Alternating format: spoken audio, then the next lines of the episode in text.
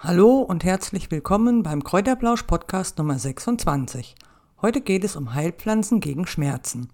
Es muss nicht immer ein Schmerzmittel wie Ibuprofen oder Paracetamol sein, sondern auch Heilpflanzen können also wirklich dabei helfen, deine Schmerzen zu lindern. Diese Heilpflanzen möchte ich dir heute vorstellen. Hast du noch Fragen dazu, kannst du mich jederzeit gerne unter steffi.gesundheitsecke.info anschreiben. Steffi mit PH und IE, aber ich hinterlege den Link auch nochmal unter dem Podcast, dann brauchst du einfach draufklicken und kannst mir direkt eine E-Mail senden. Außerdem findest du den entsprechenden Artikel auch im Blog unter www.gesundheitsecke.info. Auch diesen Link hinterlege ich dir unter dem Podcast. Wie immer gibt es natürlich auch einen Gutschein. Den Gutscheincode erfährst du im Podcast und da kannst du, wenn du Pflanzen kaufst oder wenn du Zubehör für einen Garten kaufst, kannst du bares Geld sparen. Aber jetzt zu den Heilpflanzen, die gegen Schmerzen helfen. Schmerzen, und das wissen wir alle, können sehr unangenehm sein. Insbesondere Ohrenschmerzen oder Zahnschmerzen, also die können einem echt in den Wahnsinn treiben. Damit du aber nicht immer Ibuprofen oder andere Schmerzmittel einnehmen musst, stelle ich dir heute sechs Heilpflanzen vor, die du bei verschiedenen Schmerzen nutzen kannst, um deine Schmerzen eben zu lindern. Allerdings, und das muss ich auch dazu sagen, gibt es also für diese Heilkräuter gibt's keine wissenschaftlichen Untersuchungen oder Studien. Aber naja gut, es liegt halt auf der Hand. Die Pflanzen, die kannst du überall am Wegesrand finden, die hast du zu Hause im Garten und damit lässt sich natürlich kein Geld verdienen. Also warum sollte man dann auch Studien durchführen, die zeigen, dass sie ja helfen und dass die Schmerzen gelindert werden können, ohne dass man Schmerzmittel einnehmen muss.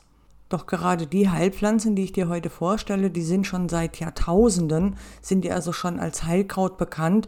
Und ja, meistens wissen auch unsere Großmütter oder Urgroßeltern, die wissen also wirklich über diese Heilpflanzen Bescheid und haben natürlich auch die Rezepte an unsere Eltern überliefert und die natürlich an uns und so weiter und so fort.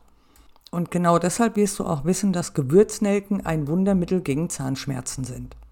Natürlich sind die nicht mit den Nelken, also mit den Blumen zu verwechseln.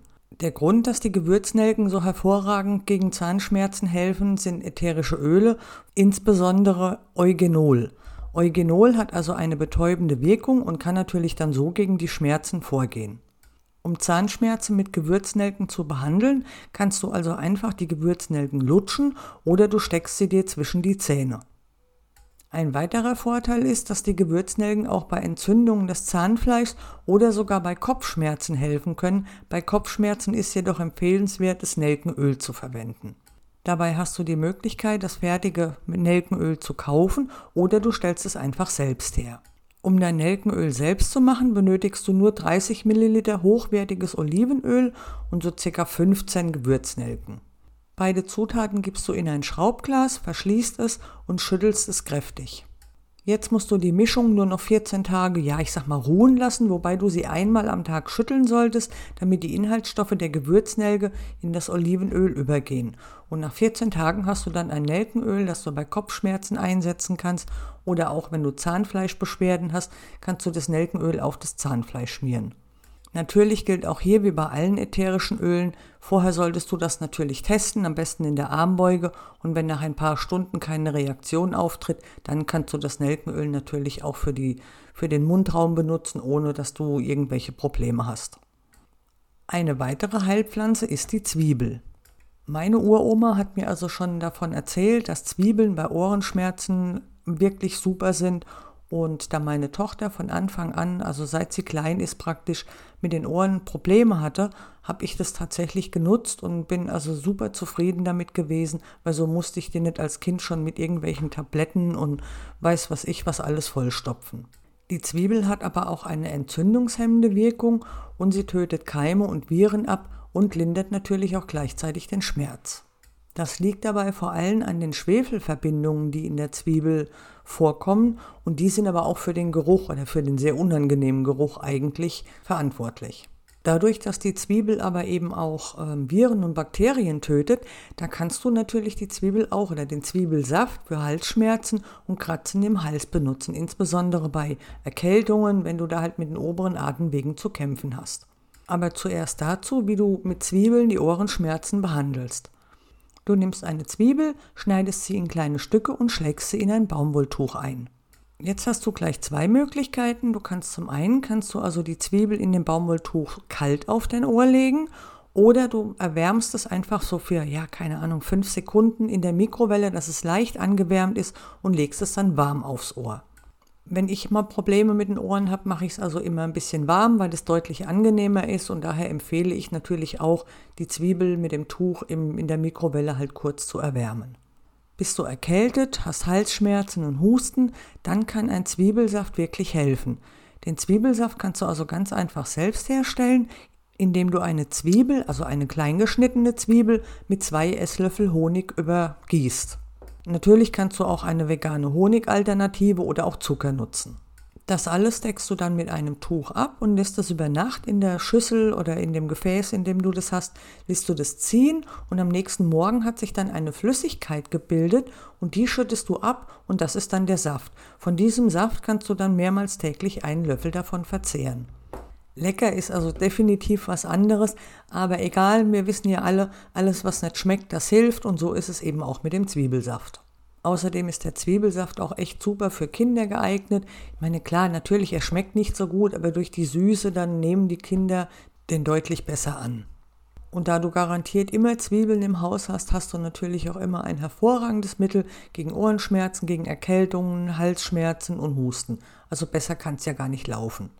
Weiter geht's zu einer Heilpflanze, die vor allen Dingen bei Kopfschmerzen hilft. Wer permanent Spannungskopfschmerzen oder auch andere Kopfschmerzen hat, greift natürlich irgendwann zur Tablette. Das ist ja ganz klar. Um dies aber zu verhindern, damit du hier einfach ein bisschen, ja, ich sag mal, den Tablettenkonsum runterschrauben kannst, ist Pfefferminzöl eine echte Alternative.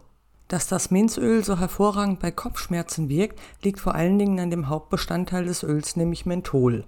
Menthol ist aber auch ein Stoff, der einen großen Einfluss auf Serotonin hat und Serotonin zum Beispiel ist ein Botenstoff, der bei der Entstehung von Kopfschmerzen eine große Rolle spielt.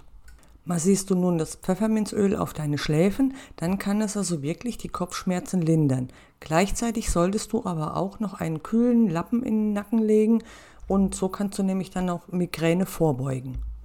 Aber Vorsicht, Pfefferminzöl ist extrem stark und es kann also wirklich zu Hautreizungen kommen. Deswegen solltest du das nie ganz pur auf die Haut auftragen, sondern nochmals mit Öl verdünnen. Das Pfefferminzöl kannst du aber nicht nur gegen Kopfschmerzen nutzen, sondern auch wenn du Muskelkater hast oder wenn du von Insekten gestochen worden bist. Dann kannst du das einfach auf die betroffenen Stellen auftragen und schon juckt der Stich nicht mehr. Im Kräuterblausch-Podcast Nummer 19 habe ich dir erklärt, wie du ein Anti-Mückenspray selbst herstellen kannst.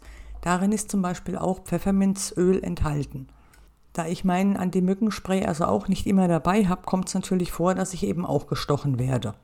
Dann gebe ich einfach im Anschluss, also wenn der Stich dann schon da ist, gebe ich mein Anti-Mückenspray drauf, da ist Pfefferminzöl drin und somit lindere ich einfach den Juckreiz.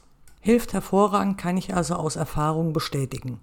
Aber jetzt dazu, wie du dein Minzöl selbst herstellst. Du benötigst dazu 300 Gramm Minze, die zum Beispiel bei dir im Garten wächst, und 250 Milliliter hochwertiges Olivenöl. Zuerst musst du die Minze waschen und dann klein schneiden, damit das ätherische Öl in den Blättern eben besser austreten kann. Jetzt gibst du das Öl und die Minzblätter in ein Glas, verschraubst oder verschließt es gut und stellst es an einen warmen Ort. Dort muss es dann etwa sechs Wochen ruhen. Du solltest aber mindestens einmal am Tag das alles durchschütteln, damit eben einfach diese Inhaltsstoffe von den Minzblättern besser in das Öl übergehen können. Nach sechs Wochen ist dein Minzöl fertig, dann kannst du es absieben und kannst es in schöne dunkle Flaschen abfüllen. Bevor es jetzt weiter zu den Heilpflanzen gegen Rückenschmerzen geht, möchte ich dir erst den Gutscheincode präsentieren. Der Gutschein kommt wie einige Male zuvor eben auch von Pflanze Plus. Ich finde Pflanze Plus finde ich also gut, da habe ich auch schon bestellt und von daher ja möchte ich dir einfach diesen Shop ans Herz legen und deswegen kriegst du heute wieder einen Gutscheincode von Pflanze Plus. Der Gutscheincode lautet Pflanze Plus 10 alles groß geschrieben, zusammengeschrieben und ich hinterlege dir den Link einfach unter dem Podcast. Da musst du einfach nur noch draufklicken und schon wirst du auf die Seite weitergeleitet und sparst 10% beim Einkauf, wenn du den Gutscheincode Pflanze plus 10 eingibst. So, weiter geht's zu Rosmarin. Rosmarin ist eine hervorragende Pflanze gegen Rückenschmerzen und hat also mir auch schon wirklich geholfen, indem ich meinen Rücken mit Rosmarinöl eingerieben habe und ich war, also ich bin total begeistert davon auf jeden Fall. Du wirst Rosmarin natürlich kennen, vor allem als Küchenkraut oder als Würze für Salate, für Kartoffeln, für alles Mögliche. Aber dass es bei Rückenschmerzen hilft, wissen nur die wenigsten. Das liegt vor allen Dingen an den Bitterstoffen und an den ätherischen Ölen, die also für die Durchblutung sorgen und die Durchblutung anregen. Und somit ist natürlich auch hervorragend für Rückenschmerzen geeignet oder eben wenn du Muskelkater hast oder Verspannungen irgendwie, dann kann Rosmarinöl wahre Wunder wirken. Zudem unterstützt Rosmarin auch die Wundheilung, da es einen antiseptischen Effekt hat. Ein Badezusatz mit Rosmarin kann also wirklich die Wundheilung fördern bei Kreislaufschwäche oder Durchblutungsstörung kannst du einen Rosmarin-Tee trinken und wenn du Zahnschmerzen hast, soll der Wurzelsaft eine sehr, sehr gute Wirkung haben. Den habe ich aber ehrlich gesagt noch nicht ausprobiert. Also da kann ich also ja nichts dazu sagen. Im Internet ist zu finden, dass es also wirklich sehr gut hilft, dass die Zahnschmerzen deutlich gelindert werden. Aber wie gesagt, ich selbst habe ihn noch nicht probiert.